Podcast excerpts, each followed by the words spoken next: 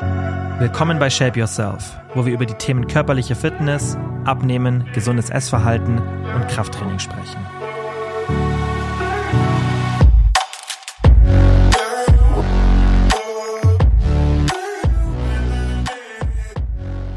Hallo und herzlich willkommen zu einer neuen Podcast-Folge.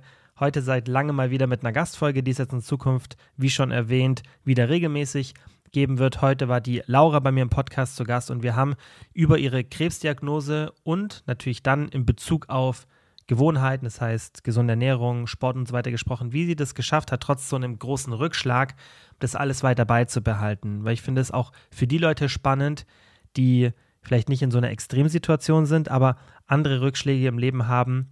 Und ich denke, da können viele aus so einer Situation lernen und einfach das, was Laura da erlebt hat, ähm, für sich, für den Alltag mitnehmen und ähm, dann ein bisschen, ja, nochmal einen, einen Blick drauf zu bekommen, wie wichtig das ist, dass man auch die Gewohnheiten, bevor solche Ereignisse kommen, ja, egal was für Ereignisse das im Leben sind, egal wie schlimm der Schweregrad ist sozusagen, ähm, dass solche guten Gewohnheiten immer sinnvoll sind. Beim Gespräch hatten wir immer wieder mal ein bisschen Verbindungsprobleme, deswegen, wenn hier und da mal ein bisschen so ein Cut im Gespräch ein bisschen drin ist, dann liegt es daran, ähm, die Tonqualität war jetzt leider auch nicht so optimal. Das wird dann auf jeden Fall beim nächsten Mal, wenn ich einen Gast dabei habe, wieder ein bisschen besser sein und dann, ähm, ja, würde ich sagen, viel Spaß mit der Folge. Worüber wir heute ein bisschen sprechen wollen, weil ich glaube, das ist super spannend für viele. Ähm, dazu kommen wir jetzt aber gleich, wie du so in einer schwierigen Phase von deinem Leben Ernährung, Sport und so weiter ähm, gehandhabt hast. Erzähl vielleicht auch ein bisschen, wie das war mit deiner Krebsdiagnose, was mhm. da rauskam, wie so die Zeit war äh, während der Diagnose und was einfach abging in deinem Leben. Ja, also stelle mich erstmal ganz kurz vor. Erstmal danke, dass ich dabei sein darf. Ich freue mich sehr. Ich liebe ja deinen Podcast, weißt du ja selbst auch schon und höre da immer gerne rein. Und freue mich jetzt natürlich sehr, dass ich mit dabei sein darf. Ähm, ich bin die Laura, ich bin 29 Jahre alt und komme aus Berlin, ursprünglich aus München und äh, ja, ich arbeite ja auch als Content Creatorin, Influencerin, wie man ja immer so schön sagt, äh, oder Influencer, ähm, und mache noch Social Media Management. Und jetzt seit Januar arbeite ich auch als Personal Trainerin, Personal Coach, Online Coaching quasi. Und ähm, ja, ich hatte 2021 ein sehr, sehr krasses Jahr. Ich habe die Diagnose Lymphdrüsenkrebs bekommen, also das Hodgkin-Lymphom.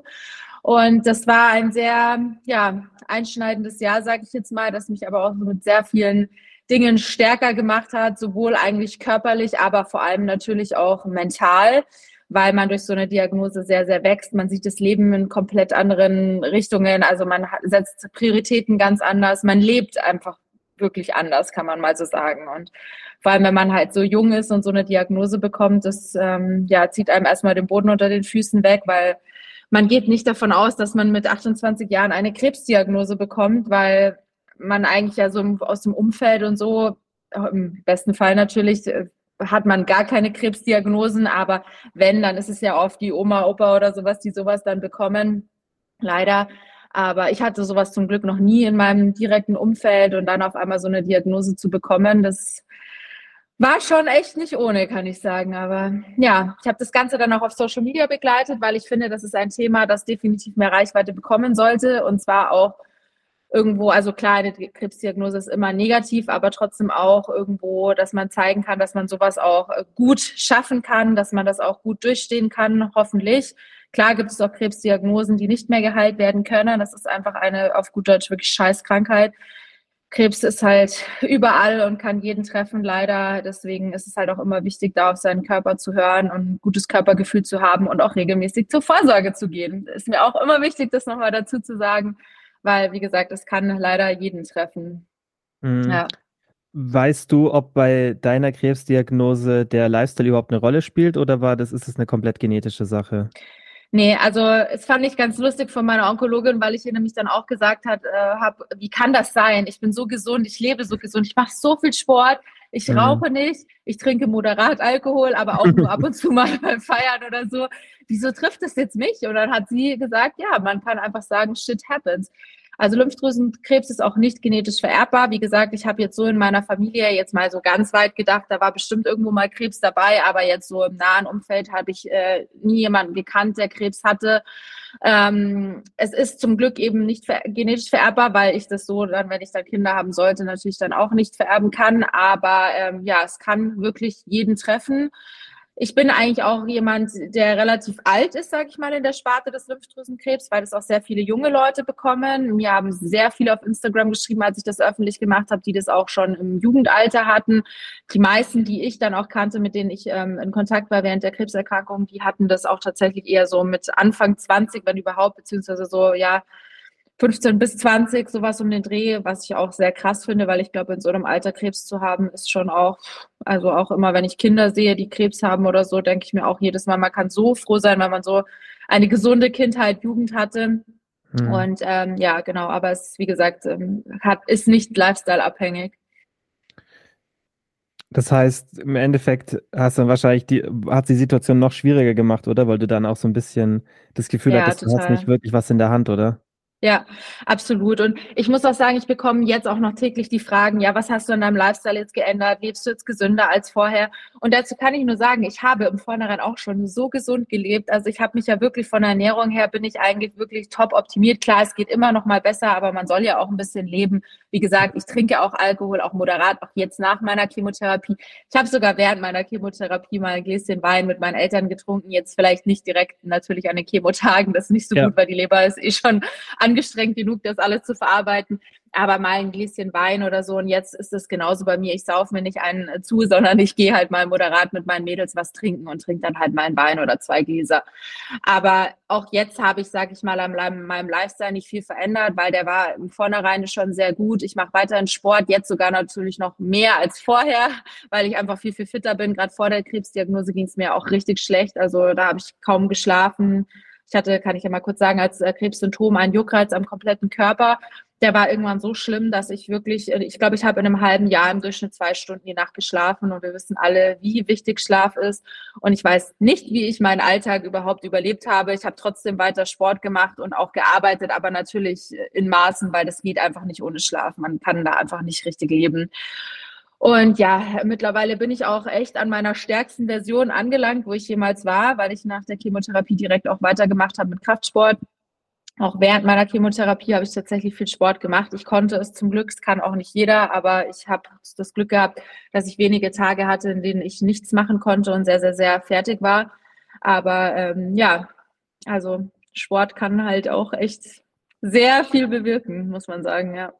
Auf jeden Fall war das für dich, also, ich meine, das ist ja offensichtlich, das war halt ein großer Pluspunkt für dich, dass du diese Routinen schon so gefestigt hattest, oder? Weil ja. in der Zeit hätte dir vermutlich die Energie gefehlt oder es wäre eine große Aufgabe gewesen, dann wirklich was körperlich Positives für sich selber zu machen, was ja sicherlich die, die Therapie, also so eine Chemotherapie, auch wenn die halt wiederholt wird oder auch danach einfach das Ganze angenehmer macht, oder wenn man einfach körperlich ja. fitter ist. Absolut. Also ich war ja eben im Vornherein auch immer schon sehr sportlich aktiv. Ich mache eigentlich so seit, seit 2018 richtig Kraftsport. Also seit 2011 mache ich Sport, aber seit so richtig Kraftsport seit 2018. Und ähm, das war dann für mich auch so eine der ersten Fragen, die ich den Onkologen gestellt habe, darf ich weiterhin Sport machen? Und die haben dann gesagt, du sollst sogar Sport machen. Also mhm. natürlich so, wie dein Körper mitmacht, aber man soll sich bewegen, weil nur im Bett rumliegen, das macht niemanden gesund, sage ich immer. Klar, es gibt Fälle, die nur im Bett liegen können, leider, das geht da nicht anders. Aber ich finde immer, wenn man körperlich bereit ist, sich bewegen zu können, dann muss man das auch machen, weil das einen mental auch so stark hält. Also gerade diese Routinen, die du angesprochen hast, die haben mir so geholfen, in der Zeit die Zeit auch wirklich gut zu überbrücken, weil man arbeitet ja nicht eigentlich während einer Chemotherapie. Bei mir war das ein bisschen gesondert geregelt, weil ich wollte tatsächlich auch arbeiten. Mir hat das auch gut getan. Ich hatte halt so eine Halb-Halb-Regelung mit meiner Krankenkasse ausgemacht.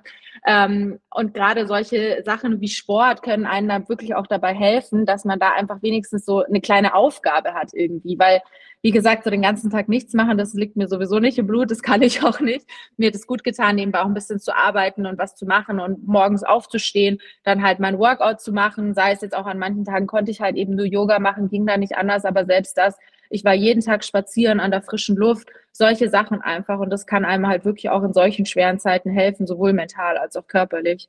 Hm. Was denkst du, wie hättest du die Situation gelöst, wenn du jetzt so rückblickend, weil, weißt, ich glaube, niemand kann sich, man kann immer bisschen versuchen, Empathie zu haben und sich so gut wie es geht in so eine Situation reinzuversetzen, aber ich glaube, so extreme Lebenssituationen, egal was sie sind, die kann man logischerweise erst dann nachvollziehen, wenn man sie mal durchlebt hat. Das ist ja auch oft mhm. so, man hat doch irgendeine Vorstellung von irgendwas, und dann hat man das zum ersten Mal selber und dann merkt man, okay, krass, ich habe darüber ganz anders gedacht. Und deswegen ja, ist, glaube ich, oder du, also du hast ja. jetzt einen viel besseren Blick als halt jede Person logischerweise, die noch so empathisch ist und das auch im, vielleicht im Umfeld hatte, trotzdem das selber zu durchleben, ist ja immer was anderes. Und wie ja. siehst du jetzt zurückblickend auf die Zeit und in dem Szenario, dass du sagst, hey, was wäre, wie hätte ich es gemacht, wenn ich diese Routine noch nicht gehabt hätte, aber wenn man mir gesagt hätte, hey, es wäre gut gewesen, meinst du, du hättest überhaupt die Energie dazu gehabt, dann sowas noch zu implementieren? Oder mhm. wäre das dann doch fast eine unstemmbare Aufgabe gewesen? Also ich glaube vor allem jetzt mal so am Beispiel Sport wäre es schwierig gewesen, das dann in der Zeit noch irgendwie so zu äh, inkludieren, weil ähm, Sport muss man halt auch fühlen. Man muss erstmal in diese Routine reinkommen und man sagt ja im Durchschnitt dauert so eine Routine, um die umzusetzen, nur 66 Tage. Ich finde, das kommt auch immer ganz gut hin, weil gerade mit dem Sport, ich war früher die unsportlichste Person der Welt. Ich habe Sport gehasst. Also wenn ich in der Schule Sport machen musste, ich war immer die, die krank war, äh, weil ich es einfach, also ich weiß nicht, ich habe es gar nicht gefühlt. Und ich habe mich dann nach dem Abi im Gym angemeldet und da habe ich dann angefangen, habe halt immer mal Homeworkouts gemacht, aber halt so lala trainiert, ne? nicht so wirklich, bis ich dann gemerkt habe, wie gut Sport mir eigentlich tut, dass es sowohl für den Körper als auch mental wirklich so ein Bonus ist, wenn man sich bewegt, wenn man sportlich ist. Und auch jetzt natürlich äh, denke ich mir, es war sehr gut, dass ich so fit auch in die Chemotherapie reingestartet bin, weil das haben mir die Onkologen auch direkt gesagt von Anfang an, sie werden das super gut durchstehen, weil sie sind so eine fitte Person, sie haben so viele Muskeln, sie sind wirklich, also mhm. sowohl vom optischen sieht man auch schon, dass sie sehr viel Sport machen und das ist wirklich gut, wenn sie so auch schon eine Chemotherapie reinstarten. Und ähm, ja, also gerade wie gesagt, die Routinen, wenn man da keine feste Alltagsroutine hat, ähm, wird es, glaube ich, schon schwierig sein, sowas dann in so einer Zeit dann ähm, umzusetzen, weil man hat eigentlich genug damit zu tun, zu heilen, selbst mit sich zu beschäftigt äh, sein. Also viele, die machen ja auch während der Chemotherapie auch nochmal zusätzlich eine Therapie, damit es halt mental einfach besser ist, um das ähm, ja durchzustehen. Habe ich jetzt nicht gemacht, weil für mich war Sport einfach mitunter diese Therapie. Dann habe ich natürlich auch sehr viel meditiert und solche Sachen, aber auch das war halt vornherein auch schon so in meiner Routine mit drin. Und klar, man muss sich dann halt auch an sowas dann gewöhnen. Aber ähm, mir hat es schon sehr, sehr geholfen, dass ich schon so viele Routinen eigentlich in meinem Alltag hatte, die ich dann auch weiterhin durch, also durchsetzen, umsetzen konnte, ja. Hm, aber gab ja sicherlich mal Tage während der Chemotherapie, wo das dir von der Energie her wahrscheinlich sehr schwer gefallen ist, oder? Ja, schon. Aber ich kann wirklich mit Glück sagen, dass ich kann die, glaube ich, an einer Hand abzählen, wo ich nur auf der Couch liegen konnte. Und also mal abgesehen von den Tagen, in denen ich im Krankenhaus war, aber selbst im Krankenhaus habe ich auch mal ein Workout gemacht. Ich dachte auch so, nein, also was?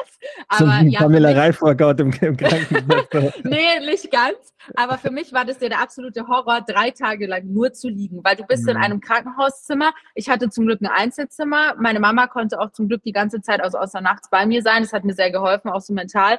Ähm, aber das war für mich der absolute Horror, dass ich mich nicht bewegen konnte. Ich musste ja eigentlich im Bett liegen oder sitzen, weil ich hatte ja diese ganzen Schläuche an mir. Ich hatte immer meinen Buddy, den Infusionsständer mit dabei und selbst auf Toilette gehen mit dem Ding ist halt schwierig. Wir sind dann zwar ab und zu mal so durchs Krankenhaus gelaufen, waren da mal in diesem Hof ein bisschen spazieren, aber das ist halt nicht das, was ich normalerweise im Alltag an Bewegung habe. Und dann habe ich einfach morgens, also ich hatte insgesamt ähm, hatte ich vier Chemozyklen. Die ersten zwei, das waren drei Tage, die habe ich im Krankenhaus verbracht, also zweimal quasi. Und ich habe dann am nächsten Tag morgens, bevor ich meine ganzen Tabletten und Infusionen und so bekommen habe, habe ich mich dann einfach so hingestellt und habe so ein Standing Yoga Workout gemacht. Und dann kam doch die Krankenschwester rein und hat mich einfach nur angeschaut und meinte so, Hä? was machen Sie da? Also für mich war es der absolute Horror, dass ich da drei Tage einfach im Krankenhaus rumliegen konnte, weil ich das ja gewöhnt bin, mindestens am Tag so meine acht bis zehntausend Schritte zu haben, plus meistens ja noch ein Workout zu machen. Und dann, ähm, ja, habe ich mich an einem von diesen drei Tagen auch einfach mal neben mein Krankenhausbett gestellt und so ein Standing Yoga Workout gemacht. Und die Krankenschwester kam rein und hat mich auch ein bisschen verwirrt angeschaut. Aber mir hat es halt in dem Moment einfach gut getan, mich so ein bisschen bewegen, zu bewegen und den Kopf einfach mal so ein bisschen auszubekommen. Und ja, genau. Also es war schon echt immer gut. Ich habe es vielleicht manchmal echt ein bisschen übertrieben, weil ich da halt einfach schon so drin bin in meinem Sportmodus. Ich habe teilweise halt sogar Hit-Workouts gemacht während meiner Chemo und war auch zweimal im Gym, was jetzt wirklich nicht zu empfehlen ist, weil man soll ja eigentlich echt ein bisschen aufpassen mit der Infektionsgefahr und gerade im Gym, da tummeln sich halt die Viren. Aber mhm. auch das hat mir halt in dem Moment gut getan. Und ich denke mir halt immer, man muss halt da ein bisschen abwägen. Klar, man muss davon ausgehen, dass man sich irgendwo was holt außerhalb. Ich habe natürlich mit Maske trainiert und so und da war auch nicht viel los, halt nicht zu Stoßzeiten. Aber trotzdem habe ich halt gesagt, mir tut es gerade in dem Moment einfach gut, mir tut es meiner Seele, tut es einfach gut. Oder genauso wie ab, dass ich ab und zu mal Freunde gesehen habe, die sich alle vorher testen mussten, weil da war ja gerade die Corona-Welle in der Zeit und halt auch nur mit Maske und draußen und sowas. Aber trotzdem, das habe ich halt in dem Moment alles gebraucht. Glaube ich dir. Hast du die Therapie körperlich gemerkt? Also in Bezug auf irgendwie Gewicht oder dass sich so de deine Muskelmasse irgendwie verändert hat? Hast, hast du das da gemerkt? Ja, leider schon.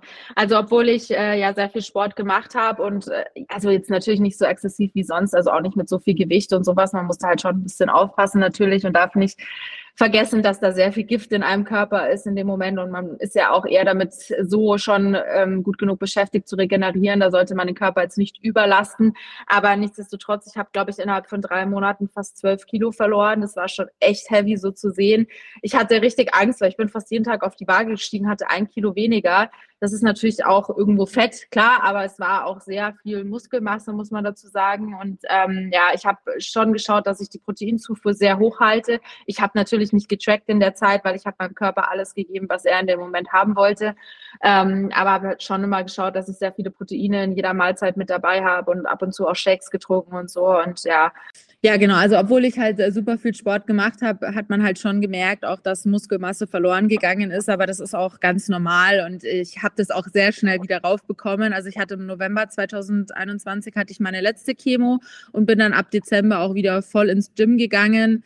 War auch anfangs teilweise ein bisschen zu schnell. Ich ähm, mute mir da immer ein bisschen zu viel zu, aber es hat mir, wie gesagt, sehr, sehr gut getan eigentlich, sowohl körperlich als auch mental und deswegen ja, habe ich es auch gemacht. Viele nehmen während der Chemotherapie auch sehr zu, wegen dem Cortison tatsächlich. Also ich kenne sehr viele, die mir auch super traurig geschrieben haben, boah Laura, ich kriege das überhaupt nicht weg, was soll ich machen und so. Aber man muss dem Körper halt Zeit lassen. Also ich merke auch, dass mein Stoffwechsel noch sehr durcheinander ist. Das meinte meine Gynäkologin auch und meine Onkologin. Das kann bis zu zwei Jahre dauern nach der Chemotherapie, bis sich das alles wieder eingependelt hat von den Hormonen her und so weiter und so fort. Ich habe ja auch so eine Hormonspritze immer während der Chemo bekommen weil die Chemo ja auch unfruchtbar machen kann. Und da habe ich dann immer monatlich so eine riesige Spritze bekommen, die mich in die künstlichen Wechseljahre versetzt hat. Und das dauert halt alles, bis der Körper das alles äh, verstoffwechselt hat und verdaut hat, sage ich mal. Ja. Wie lange ist jetzt ein Jahr ungefähr her, oder? So die genau, also ich habe im 15. Dezember 2022, äh, nee, 2021 habe ich die Diagnose Remission dann bekommen. Also das ist quasi mein zweiter Geburtstag. Mhm. Cool. Und wie ist jetzt so für dich die Zeit jetzt? Also hast du, mein, du hast, du hast es ja vorhin schon mal kurz angeschnitten, du machst es jetzt, deine Routinen sind jetzt nicht anders deswegen, so, dass du ja. machst halt einfach alles wieder vor. So. Genau. Ja, man ist natürlich schon manchmal ein bisschen vorsichtiger, wenn man sich jetzt so bedenkt, was alles Krebs fördern kann. Klar, man muss immer so ein bisschen mit ein bisschen Kopf und Verstand einfach in manche Sachen reingehen. Aber trotzdem, wenn ich im Urlaub bin, lege ich mich auch in die Sonne. Das sind halt einfach alles so Sachen. Wir wissen, das ist alles nicht gut für die Körper, für den Körper und für die Haut, aber mhm. trotzdem, man will ja auch ein bisschen leben. Und äh, man sieht, äh, also man, man hat eine ganz andere Sicht auf die, auf die Lebensweise einfach, weil man halt so denkt, ja, es kann halt morgen vorbei sein. Wenn man halt so am Tod gekratzt hat, das hört sich mal hart an, aber ist halt einfach so, dann denkt man halt einfach ganz anders über manche Sachen nach. Und deswegen lebe ich im Endeffekt halt schon jetzt so wie vorher auch oder ja, eigentlich schon, ja. Ja, also ich jetzt von außen, wenn ich das auf Social Media bei dir so mitverfolgt habe, ein bisschen, habe das Gefühl gehabt, dass du das echt richtig gut weggesteckt hast. Und deswegen ist jetzt für mich die Frage, ob du das in der Vergangenheit, wenn irgendwas natürlich ist vermutlich noch nichts passiert in der, in der, in dem Maße, also was für Konsequenzen das haben kann für dich. Aber du hast ja sicherlich schon mal irgendwelche anderen Scheißsituationen gehabt, keine Ahnung, Trennung, irgendwie Verwandte, die versterben, irgendwas, weißt du, so richtig halt einfach scheiß Sachen. Hast du da mhm. auch immer so gut die Fassung behalten oder vielleicht kam es mir auch nur so vor, dass du das in dieser Zeit so gut gemanagt hast? Nee, nee, also ich bin da schon sehr real. Also ich habe ja auch gezeigt, wenn es mir mal wirklich scheiße ging, ja. weil ist mir halt schon immer wichtig, dass man das auch real zeigt. Und deswegen habe ich die ganze Sache ja auch öffentlich gemacht, um die Leute mitzunehmen und von meinen Erfahrungen zu berichten. Und es gab, wie gesagt, auch Tage, da konnte ich auch gar nichts. Da konnte ich nicht mal mein Handy schauen. Und das heißt bei mir schon einiges, wenn ich nicht mal mein Handy in die Hand nehmen kann.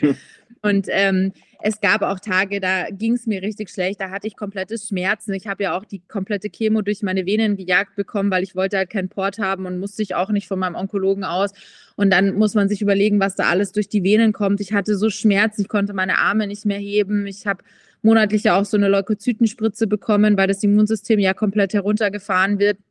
Ich hatte Rückenschmerzen, die hatte ich noch nie so in meinem Leben. Das hat sich angefühlt, als würde ein Messer in den Rücken gerammt werden.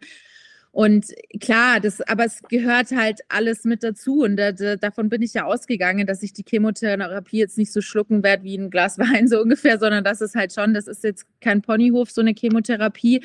Aber man muss schon sagen, dass ich sie sehr gut weggesteckt habe. Es haben auch meine Onkologen zu mir gesagt, dass es wirklich auch Leute gibt in meinem Alter, die das ganz anders wegstecken. Aber da habe ich halt Glück gehabt. Ich bin halt sehr gut damit umgegangen. Ich glaube schon, dass man mental auch viel machen kann, dass es einem da auch besser geht, weil es gibt natürlich auch Leute, die sich dann einfach nur im Bett verkriechen und nicht sehen, nichts mehr hören wollen, sich selbst bemitleiden und so bin ich halt gar nicht. Das ist ja genauso wie eine Grippe, stecken Leute auch unterschiedlich weg, weil die einen, die legen sich nur ins Bett und weinen rum und die anderen, die machen halt was dagegen irgendwie, die, die gehen halt damit um, die mit der Situation. Und ich habe mir halt von Anfang an gesagt, okay, Laura, du kannst da jetzt eh nichts dran ändern. Du musst es jetzt machen. Du musst jetzt eine Chemotherapie machen. Und es wird dir auch mal scheiße gehen. Klar, aber du kannst nichts daran ändern. Du kannst nur daran ändern, wie du damit umgehst mit der Situation. Und wie du gerade gesagt hast, klar sind mir auch schon mal Sachen passiert, die schlimm waren im Leben, aber man weiß dann einfach erstmal, was Probleme sind im Leben. Und auch jetzt, wenn ich auf Social Media unterwegs bin oder so und ich höre, wie manche Leute sich über gewisse Dinge aufregen, wo ich mir einfach so denke, da würde ich nicht mehr nur drüber nachdenken, weil das einfach verschwendete Lebenszeit ist, verkostete Energie, in die ich gar nichts reinstecken möchte. So, das ist ja, hat man schon mhm. nochmal eine andere Sichtweise dann. Mhm, aber ich weiß, ich denke halt, die gerade so dieser, das, was du gerade gesagt hast, dieses sich so ein bisschen aufgeben oder das eben nicht zu machen, diese Resilienz dann zu haben, ist sicherlich auch eine Sache, die man lernen kann. Das weiß man ja auch so aus der Forschung. Also Resilienz, Resilienz kann man schon aufbauen, diese Widerstandsfähigkeit.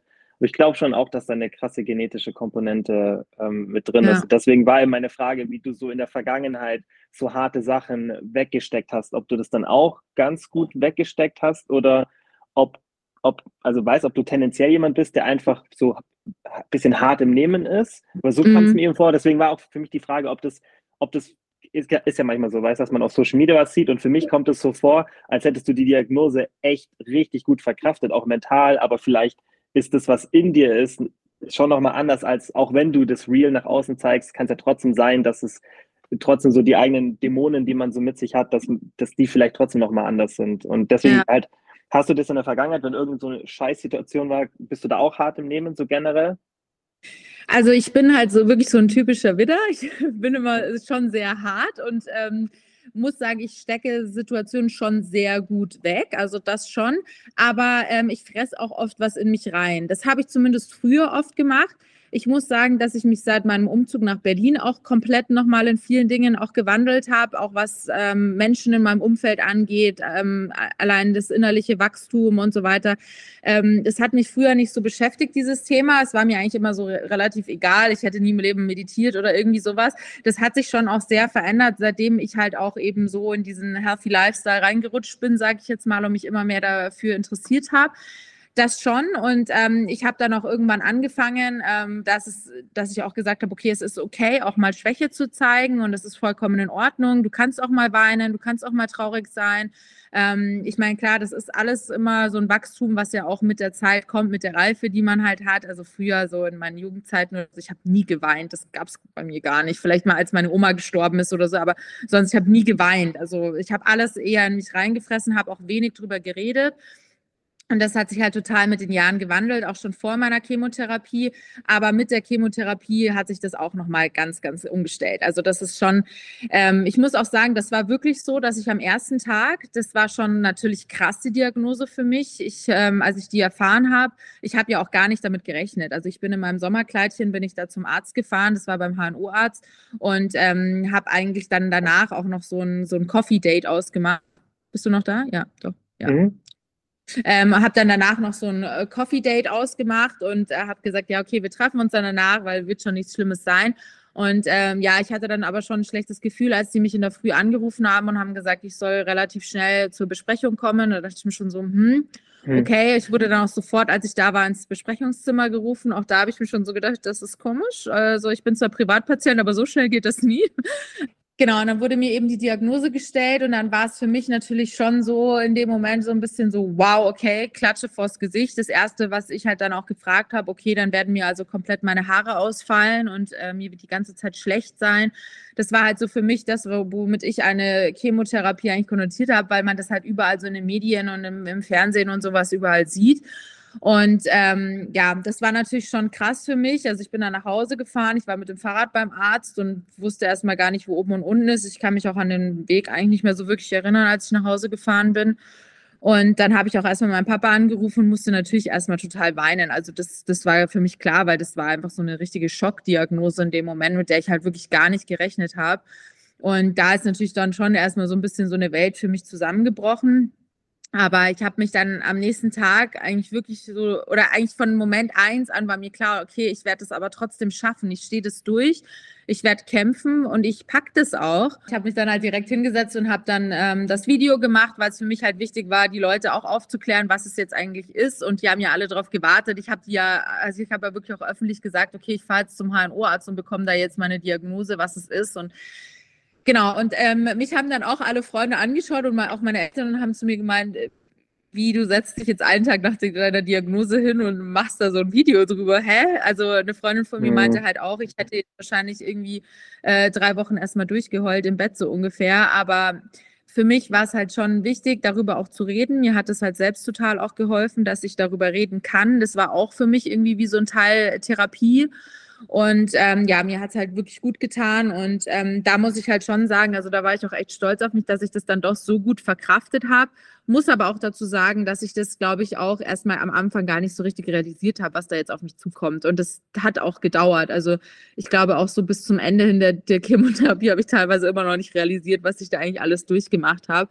Das hat schon ein bisschen gedauert, aber ich habe, wie gesagt, für mich so Wege gefunden, wie ich damit umgehen kann. Gerade das eben öffentlich machen auf Social Media hat mir unglaublich geholfen, weil ich dadurch natürlich auch Leute kennengelernt habe, die das Gleiche auch schon durchgemacht haben. Und das ist halt wirklich auch äh, eine Sache, die ist super, super wichtig, weil natürlich die Familie und Freunde sind für einen da, aber die verstehen oder können das nicht nachvollziehen, was man da durchgemacht hat, wenn sie es selbst nicht gemacht haben. Also das kann ich halt immer nur wieder sagen. Das ist halt schon schön, dass es da Social Media gibt, dass man sich da so gut connecten kann und da halt auch wirklich dann noch Leute hat, mit denen man sich darüber austauschen kann. Auch im Nachhinein. Mhm. Jetzt tut mir das auch immer noch gut, wenn ich teilweise wieder so merke, oh mein Gott, da ist irgendwas, ich spüre wieder irgendwas. Also man bildet sich halt da natürlich auch viel ein und das wird auch noch so weitergehen. Oder genauso wie die, die Ängste vor der Krebsnachsorge. Das versteht niemand, der das nicht selbst durchmachen muss. Genau. Also das ist schon, das hat mir schon echt unglaublich geholfen und mir auch sehr viel Kraft gegeben. Ich habe dann wiederum auch meinen Eltern da, glaube ich, sehr viel Kraft gespendet, weil für die ist es, glaube ich, der absolute Horror, wenn das Kind an Krebs erkrankt.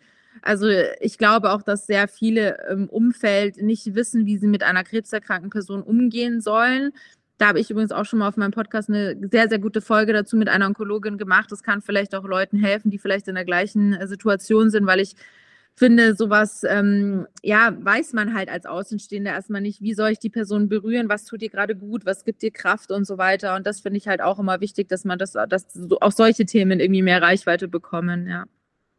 Voll, auf jeden Fall. Und ich glaube, was ganz viele halt aus deiner Situation raus lernen können und auch wie du es gemacht hast, ist halt, wie wichtig es ist oder wie sinnvoll es dann auch ist, wenn man so gesunde Gewohnheiten schon hat, weil das ist immer ein Unterschied, ob du in eine schwierige Situation reingehst und dann noch diese Gewohnheiten entwickeln musst oder ob du sie schon hast. Mhm. Und ich weiß, ich finde dann auch so Beispiele wie zum Beispiel, wenn man, ist ja auch niemand davor geschützt, irgendwie eine depressive Phase oder so. Und das ist ja, es gibt ja ganz viele Erkrankungen, seien sie psychisch oder körperlich, wo Sport und eine gute Ernährung extrem hilfreich sind Absolut, ja. in Bezug auf die, die, die Besserung. Und ich finde, es ist halt immer schwi deutlich schwieriger, in so einer schwierigen Situation dann diese Routinen zu entwickeln. Ja. Und das hat dir halt, das hast du ja auch vorhin gesagt, das hat dir extrem so in die Karten gespielt, dass das alles schon ja. standfest war, oder?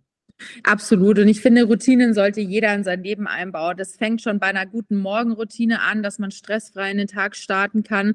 Ich zum Beispiel stehe morgens auf, ich mache mir meinen Kaffee, mache mir meine Augenpads drauf, lege mich erstmal nochmal ins Bett und schreibe da mein Gratitude Journal. Allein sowas hilft mir enorm weiter, dass ich gut in den Tag starten kann und erstmal meine Gedanken quasi aufschreiben, für was ich dankbar bin im Leben. Auch das, das habe ich früher nie gemacht, hat mich nicht interessiert irgendwie. Und dann habe ich irgendwann damit angefangen und jetzt könnte ich halt auch gar nicht mehr ohne. Das sind halt so Sachen, die man einfach dann automatisiert im Alltag und die halt wirklich einem helfen, den Tag besser zu durchstehen, beziehungsweise generell das Leben einfach komplett zu verändern. Ich finde es super, super wichtig, dass man Routinen im Alltag hat. Wie gesagt, genauso wie Sport. Irgendwann kann man nicht mehr ohne. Ich meine, das kannst du ja wahrscheinlich auch nachvollziehen. Für uns ist eher ein Tag, an dem wir keinen Sport machen können, weil wir es vielleicht körperlich gerade nicht können viel, viel schlimmer als äh, für manche Leute, die dann halt sagen, ja, nee, kein Bock jetzt auf Sport. Irgendwie so. Das ist, das, das kann ich irgendwie immer nicht nachvollziehen, weil ich mir immer denke, sei doch froh, dass du Sport machen kannst, dass du Beine hast, die dich durch dein Leben tragen und ähm, dass du halt, also du solltest halt dankbar sein, dass du es wirklich machen kannst. Mhm. Absolut. Ja, hattest du auch so Situationen, wo du ein bisschen Angst hattest, dass du diese, dass du die Routinen, so Sport und so weiter, dass du das nicht mehr so machen kannst wie früher oder dass es ja, la, la, zeitlang weg sein wird so? Ja, also das war ja eben auch eine meiner ersten Fragen, die ich dann hatte an den Onkologen, darf ich weiter mhm. Sport machen? Das war ja allein für mich schon, als ich die Biopsie hatte, wo mein Lymphknoten dann untersucht wurde, das war ja schon ein Horror, weil der dann mir meinte, ich dürfte jetzt eine Woche bis zwei keinen Sport machen und ich war so, was?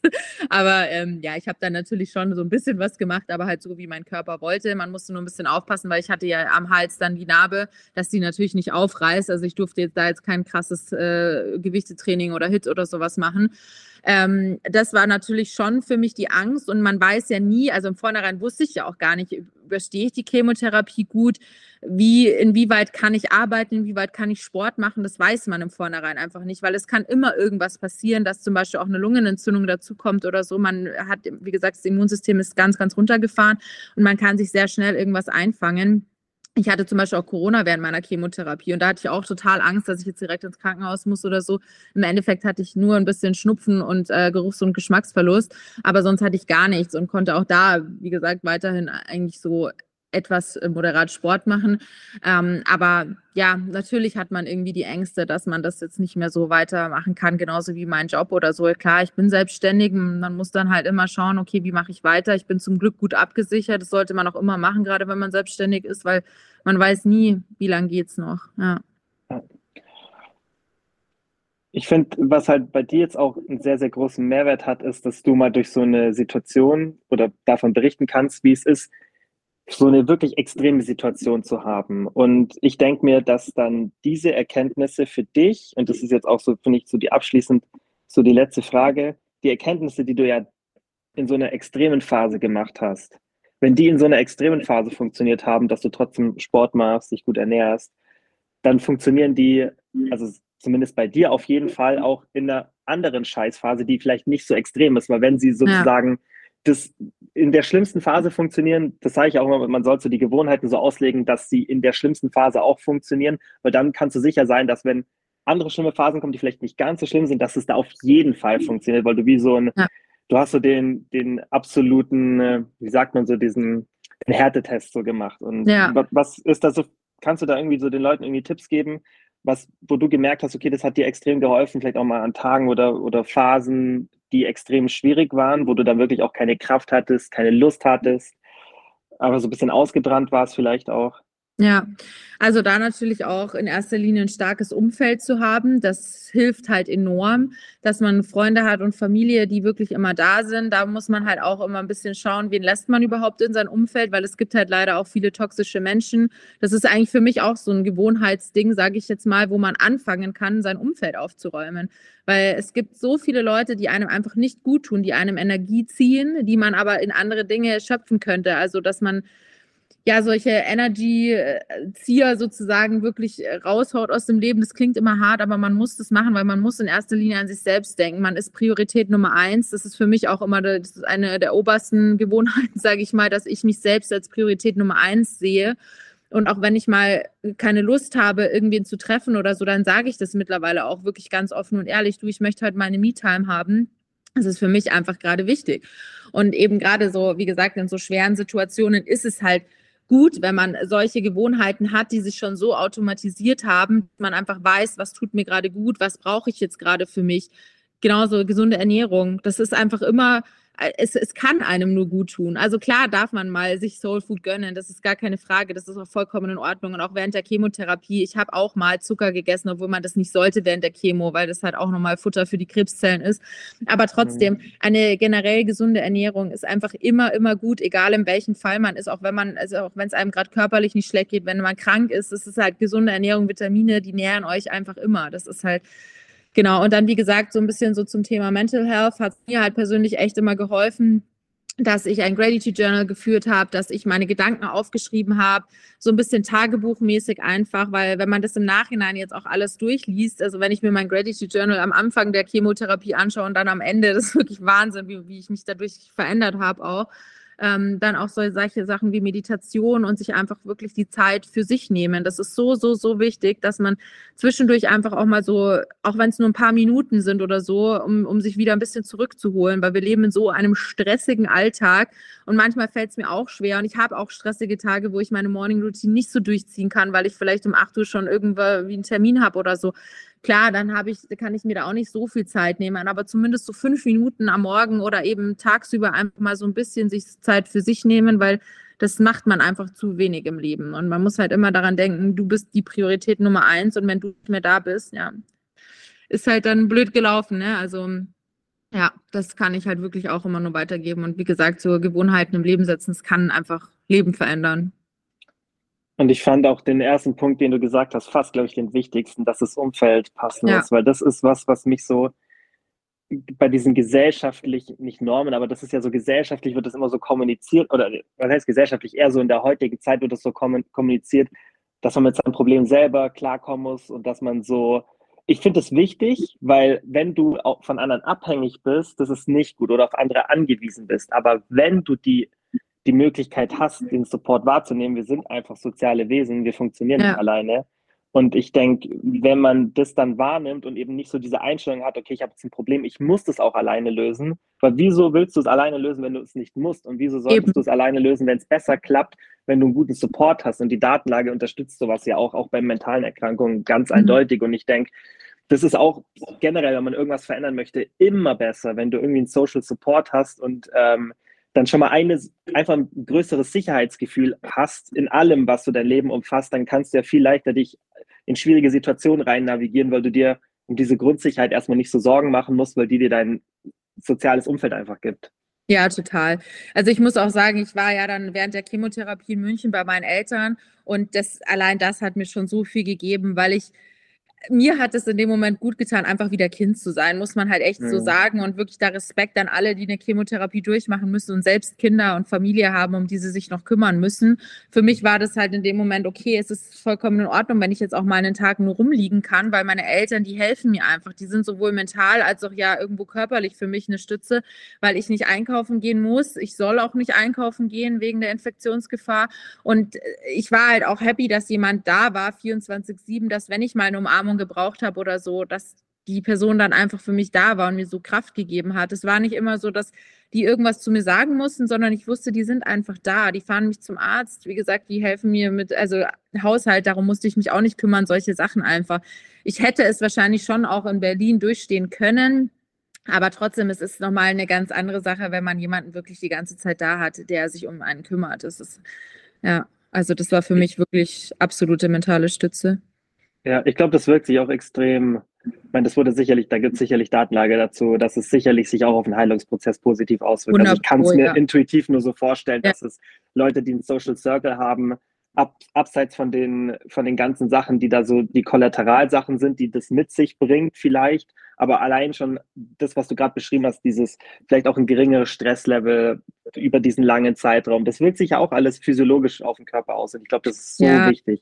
Man muss ja auch überlegen, ich meine, du lebst ja auch alleine zu Hause, du weißt es ja selbst, wie viel das eigentlich schon immer ausmacht, auch solche Haushaltssachen, dass man einkaufen gehen muss, mhm. man muss Wäsche waschen, man muss die Wohnung putzen, man muss alles so auf Vordermann halten, man muss sich um alles selbst kümmern. Also allein das hat mir halt schon so geholfen, dass ich mich darum nicht kümmern musste, weil es gibt genug zu tun dann, wenn man so eine Krankheit hat, diese ganzen Amtssachen, was man alles erledigen muss mit Krankenkasse und Arztbesuchen hier und da und äh, die ganzen Rechnungen und alles, das ist halt schon äh, sehr, sehr viel für mich gewesen. Auch da war ich happy, dass meine Eltern da waren und mir da geholfen haben. Und man merkt aber auch tatsächlich in so einer Krankheit eben, wer sind die wahren Freunde, wer bleibt auch in so einer Zeit bei einem, wer meldet sich bei jemandem das hat mir auch schon mal nochmal sehr viel gezeigt, muss ich sagen, dass ich mich von gewissen Menschen auch dann distanziert habe, wo ich einfach gemerkt habe, okay, es hat jetzt auch nichts damit zu tun, dass jemand mit so einer Krankheit nicht umgehen kann, weil das kann ich auch nachvollziehen, aber dann muss man das halt kommunizieren. Wenn eine Person zu mir sagen würde, Laura, ich weiß gerade nicht, wie ich damit umgehen kann, ich kann das gerade selbst mental nicht, ganz andere Sache, als sich dann einfach auch nicht mehr zu melden oder nicht mehr so für jemand da zu sein, sage ich jetzt mal das finde ich, da merkt man absolut nochmal, wer ist jetzt wirklich da und wer nicht. Und klar konnte ich mich nicht mit vielen Leuten treffen. Ich hatte in dem Sinne jetzt so kein Social Life, weil ich konnte wieder essen gehen, noch sonst irgendwas machen. Aber trotzdem in der heutigen Zeit kann man miteinander auch so in Kontakt bleiben, sei es über FaceTime, WhatsApp, wie auch immer. Hm, einfach wegen der Infektionsgefahr konntest du nicht essen gehen. Genau, ja, ja. Also ich war mhm. einmal, war ich in einem Restaurant, aber es wird halt nicht empfohlen, weil wie gesagt, wenn dich jemand von der Seite anhustet, du kannst es dir halt sehr, sehr schnell holen, weil du gar kein Immunsystem hast im Endeffekt. Genau. Mhm, aber dann aber schätzt man solche Sachen nochmal viel mehr, kann ich sagen, wenn man das danach wieder machen kann. Weil das waren ja doch dann vier Monate, die sehr lang sein können, wenn man sowas nicht machen darf. Und das erste Mal wieder ins Restaurant gehen war für mich so ein absolutes Highlight. Feiern auch und solche Sachen halt in eine Bar gehen. Was man heutzutage so selbstverständlich nimmt, ist es aber nicht. Ja, das glaube ich. Hattest du dann auch so einen, so einen kleinen Motivationsschub, als du gemerkt hast, so, okay, jetzt bin ich mit der Chemo so ein bisschen über den Berg und jetzt kann ich wieder Gas Voll. geben? Ja, ich bin ja wirklich, ich bin zwei Tage nach meiner letzten Chemo, bin ich mit meinem kompletten Sack und Pack, ich bin ja fast wieder zurückgezogen nach München, so ungefähr. Mein Auto war voll. Ich bin erstmal mit einer Freundin dann wieder zurückgefahren nach äh, Berlin und bin sofort wieder ins Leben reingestürzt, sei es jetzt vom Sport als auch, ich habe dann wieder mehr angefangen zu arbeiten, ich habe mich wieder mit Freunden getroffen, ich war hier, da auf dem Event und so und habe dann aber sehr schnell gemerkt, okay, slow down, es ist noch nicht so weit, du kannst einfach noch nicht so. Und ich muss auch sagen, es hat wirklich jetzt fast bis eigentlich dieses Jahr oder so Ende des letzten Jahres gedauert, bis ich wieder komplett über den Damm war, weil schon gewisse Nachwirkungen merkt man auch nach der Chemo noch, ähm, also vor allem dieses, dieses Fatigue-Syndrom, dass du halt ständig müde bist, Konzentration Konzentrationsstörungen, du kannst einfach noch nicht so 100 Prozent geben, du bist sehr schnell überfordert mit gewissen Sachen. Liegt natürlich auch daran, dass ich halt, wie gesagt, ja in meiner Eigenquarantäne war und jetzt nicht so in Menschenmassen war und sowas. Und das erste Mal feiern war für mich auch erstmal Reizüberflutung so mhm. oder generell auch so auf Events gehen. Ich habe sehr schnell gemerkt, dass meine Energie sehr, sehr, sehr schnell durch ist. Auch auf der FIBO war ich ja dann auch im April und es war ja auch fünf Monate nach meiner Chemotherapie und es war so viel noch einfach für mich. Also nach einem Tag da war ich einfach komplett durch. Das ist ja so schon anstrengend, aber wenn man dann doch noch so ein bisschen mit Nachwirkungen zu kämpfen hat und es dauert einfach, man muss dem Körper Zeit geben und auch vor allem mental, das dauert auch noch. Ich träume teilweise immer noch, dass meine Lymphknoten geschwollen sind, weil ich sehr viel im Traum oder in der Nacht dann auch noch verarbeite. Aber es ist ganz normal. Es ist auch normal, immer noch Angst zu haben vor einer Vorsorge oder sowas. Also ja. Ja, aber also ich finde, wenn man es so von außen betrachtet, ähm, dass du, dass du einen sehr, sehr guten Eindruck machst, wie du das Ganze handelst. Und das ist natürlich, finde ich, immer, also auch von außen zu, was Gutes so zu sehen. Und ich glaube für dich, ich glaube auch du, also so kommst rüber, du hast auch, du fühlst dich auch schon selbstbewusst in der Situation, in der du gerade bist. So kommst ja, ja, du auch rüber. Ja. Voll, also und wie gesagt, äh, mir hat es ja auch sehr viel Kraft gegeben, das auf Social Media öffentlich zu machen, dass ich Menschen auch wieder viel Kraft zurückgeben kann. Ich kriege täglich Nachrichten von Leuten, die mich über TikTok, YouTube, Instagram, wie auch immer gefunden haben, weil ich das ja auf allen Social Media Channels eigentlich so ein bisschen thematisiert habe, das Thema Krebs, dass ich so viel Mut schenken konnte, dass sie so dankbar sind, dass ich das öffentlich gemacht habe, dass ich meine Erfahrungen geteilt habe, weil ich natürlich auch so über meine Erfahrungen der einzelnen Chemotherapien, was erwartet euch und so weiter, das war alles Content, den ich mir damals gewünscht hätte, weil als ich die Diagnose bekommen habe, war ich erstmal komplett lost und dachte mir, okay, was kommt jetzt auf mich zu? Ich habe keine Ahnung. Genauso wie das mhm. Thema Haare abrasieren. Für mich war das irgendwie ein positiver Effekt, weil ich liebe meine kurzen Haare jetzt. Ich hätte niemals gedacht, dass ich so, mir so gut gefalle mit so kurzen Haaren. Und ähm, deswegen habe ich mir gedacht, okay, du machst es jetzt öffentlich. Und ähm, ich will damit halt einfach Menschen auch Kraft geben, Menschen helfen, dass sie sowas auch gut durchstehen können. Und bin natürlich auch dann für so Leute da. Also ich antworte natürlich auch auf Instagram und, und, und bin da auch dafür da. Genauso wie ich habe ja auch eben Anfang des Jahres mit meinem Coaching angefangen, auch mit dem Hintergedanken, dass ich gerade Menschen, die sowas durchgemacht haben, sowohl körperlich wieder fit machen kann, als auch mental, weil ich auch sehr auf die Mindset-Schiene gehe. Also ich biete auch Mindset-Coachings an, weil ich ja mhm. da einfach glaube, dass es ähm, gut ist für Leute, die eben wissen, okay, die Person hat das jetzt auch schon mal durchgemacht. Das ist halt was ganz anderes. Ich meine, du weißt selbst, es gibt so viele Coaches auf dem Markt, die sich anbieten, einfach Geld scheffeln, aber selbst irgendwie wenig Ahnung haben, sage ich jetzt mal. Ja. Leider ist halt eben so ein bisschen so. Ähm, aber ich glaube halt, dass gerade so Leute, die vielleicht jetzt auch eine Chemotherapie durchmachen müssen oder eine Krebserkrankung, dass das für solche Leute eigentlich ganz gut sein kann. Voll, weil du hast ja auch, du hast ja das, du hast, also niemand hat so eine Empathie für diese Situation wie du, weil ja. das ist das, was ich am Anfang gemeint habe. Niemand kann das wirklich eins zu eins nachvollziehen. Man kann sich gut reinversetzen, aber man kann das nicht eins zu eins nachvollziehen. Und du kannst es halt. Und ich glaube, das ist dann schon nochmal was, abgesehen von Literatur und allem, was man dafür benutzen kann, diese für solche Extremsituationen dann auch mal zu wissen, genau wie sich das anfühlt. Genau.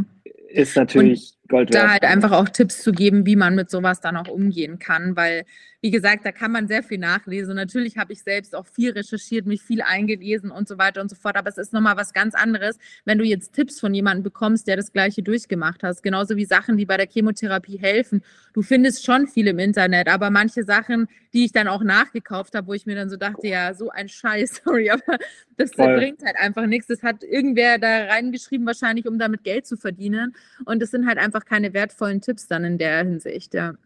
Ja, ich glaube, das ist, es gibt ja so viele Sachen, wo man auch irgendwie mal, wo es so viel Datenlage und wissenschaftliche Literatur dazu gibt, aber oft ist es dann trotzdem sinnvoll, das auch mal selber zu machen. Also zum Beispiel, wenn ich jetzt so über jetzt mal Krafttraining zum Beispiel, wenn, wenn ich jetzt mir vorstelle, ich habe das nie gemacht und habe auch nie viele Sachen ausprobiert und dann komme ich so von so einem engen Blickwinkel und die echte mhm. Welt ist dann halt trotzdem, das einfach mal zu erleben, ist, glaube ich, wichtig. Ich fand es auch eine Sache richtig krass, wo du vorhin das auch gesagt hast, so dass die Leute schreiben, du hast ja letztens so eine Voice gepostet von, von einer, die dir dann ja, oh aus Gott, dem Krankenhaus. Ich Ey, oh Gott, ich auch. So, also da habe ich richtig Gänsehaut gekriegt, es war richtig krass. Ähm, sie, du kannst aber, was hat sie, sie hat, sie hat selber gerade eine Chemo und die hat halt dann gesagt, genau. so, sie hat ein Video gefunden, ist schon ein bisschen her, deswegen weiß ich nicht mehr genau ja. die Details, aber und dass ich ihr so viel Kraft geschenkt habe. Vorgestern habe ich auch wieder, die hatte jetzt keine Chemotherapie, aber ich sage immer, solche Situationen kannst du halt auch oder solche Geschichten auf andere Situationen, die schwer sind im Leben, Voll. halt auch dann wieder projizieren. Und sie meinte auch,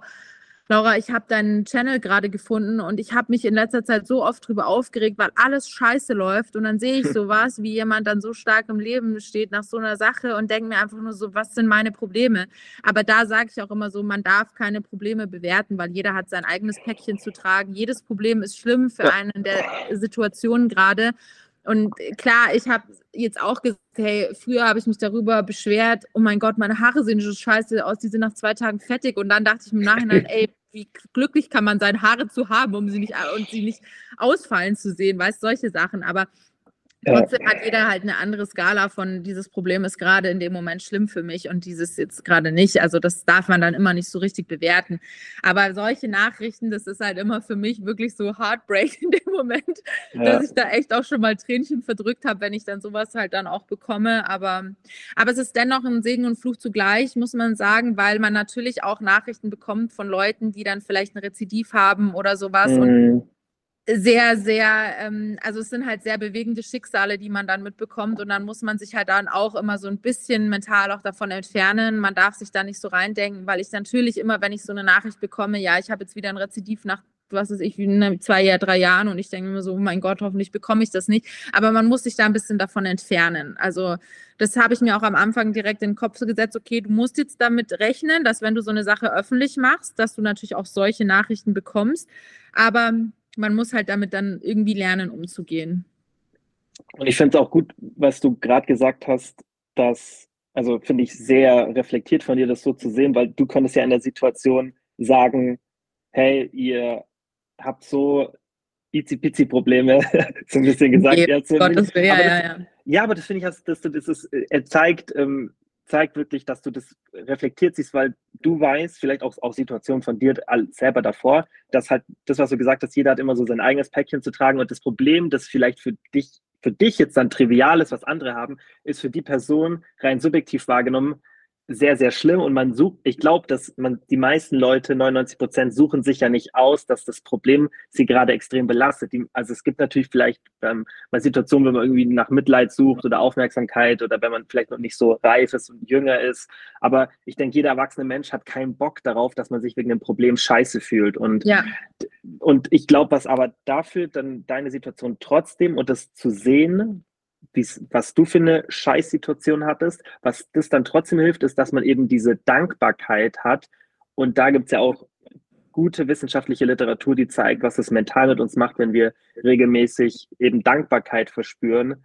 Absolut. Und ähm, ich glaube, das ist ganz, ganz wichtig, diese Dankbarkeit, allein zu sehen, okay, da hat eine Person eine richtig Scheißsituation. Also nicht dass meine Probleme nicht Probleme sind, sondern eher, ich kann sehr, sehr dankbar sein, dass ich nicht diese Probleme auch habe und dass ich gesund bin und so. Genau, ja. Ich glaube, ja. das kann man daraus lernen, oder so? Ja, allein eben morgens gesund aufzuwachen. Das ist eine Sache, die schreibe ich jeden Tag mhm. auf meine Dankbarkeitsliste, dass ich einfach gesund bin, dass ich gut geschlafen habe. Auch solche Kleinigkeiten wie Wetter oder sowas, das sind einfach so Kleinigkeiten. Mhm. Aber trotzdem, das ist halt einfach, das, das tut so gut, das niederzuschreiben oder das dann auch wirklich so zu fühlen. Und wie gesagt, jeden Morgen aufzuwachen, sich gut zu fühlen, zu wissen, ich kann jetzt aufstehen, es geht mir gut, mein Körper trägt mich durch den Tag. Das sind einfach so Sachen, das, das muss man sich immer wieder in den Kopf rufen und, und oder, oder immer wieder auch drüber nachdenken und dann halt Sachen auch nicht für selbstverständlich nehmen, dass man eine tolle Familie hat, dass man tolle Freunde hat, wie gesagt, dass man ein Bett hat zum Schlafen, allein schon bei solchen Sachen fängt es ja an, dass ich heute mit meinen Mädels essen gehen darf, dass ich feiern gehen darf, alles solche Dinge, dass ich einen Job habe, den ich ausführen darf und sowas. Also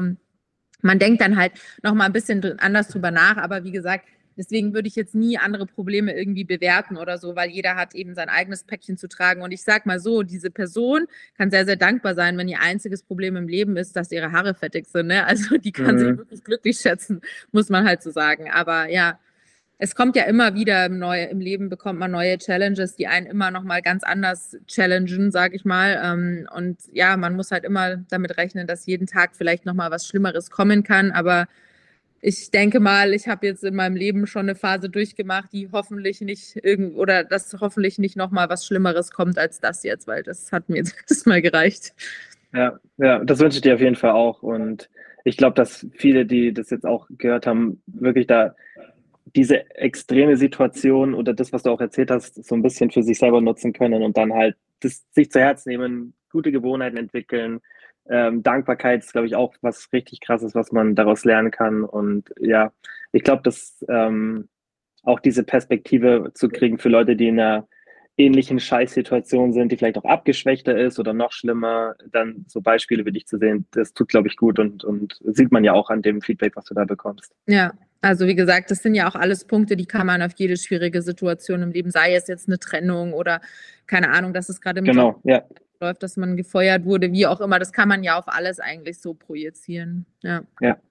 Okay, cool. Ähm, super spannend, super, ich finde es auch inspirierend und ähm, ja, auch äh, Respekt, wie du es gemeistert hast. Also ich glaube, ich hätte es nicht so gut hinbekommen, weil so eine Diagnose ist einfach scheiße. Und ich glaube, das ist, man unterschätzt, wie gut, also wie gut du das gemacht hast und wie schwierig sowas ist. Das ja. glaube ich wirklich. Aber man vergisst zum Glück auch sehr schnell, weil gerade so das, die Schmerzvergesslichkeit, zum Glück ist das so. Man kann mhm. sich zwar sehr viel wieder auch hervorrufen, wie jetzt zum Beispiel den Juckreiz, den ich dann auch schon des Öfteren wieder mir eingebildet habe und so weiter, aber trotzdem ähm, man vergisst schnell. Und jetzt so im Nachhinein sage ich jetzt auch, okay, es war schon hart, aber ich habe es mir viel, viel härter vorgestellt, muss ich sagen, so eine Chemotherapie. Und ich habe sehr viel daraus gelernt. Ich bin absolut nicht dankbar für diese Scheiße, sag ich mal. Weil ich glaube, niemand äh, möchte Krebs haben, aber trotzdem, es hat mir sehr viel gelehrt, die Zeit. Also, es, ja. ja. Okay, wo findet man dich am besten auf Social Media? Wo machst du am meisten Instagram? Instagram, ich bin aber auch bei TikTok, YouTube und so weiter, aber man findet mich eigentlich überall über Instagram, sagen wir mal so. Laura Lamotte ja. Dann, ja. Ist alles in der Beschreibung verlinkt. Ähm, Laura, vielen Dank fürs Zeitnehmen. War ja, sehr, sehr interessant. Mhm. Und ähm, ja, wünsche einfach nur alles Gute für die Zukunft. Aber ähm, ich glaube, du darfst da optimistisch sein und ähm, ja, ich glaube, du hast es gut im Griff. Ja, ich glaube auch. Wird auf jeden Fall alles gut sein. Ich gehe regelmäßig zur Nachsorge. Ich gehe auch regelmäßig zur Vorsorge und das kann ich auch nur noch mal zum Schlusswort sagen. Geht regelmäßig zur Vorsorge und wenn ihr irgendwas habt körperlich, dann ja. bitte lasst es auch anschauen und hört auf euren Körper. Ja. Gutes Schlusswort. Okay. Danke. Cool. Bis dann. Ja. Ciao. Ciao, ciao.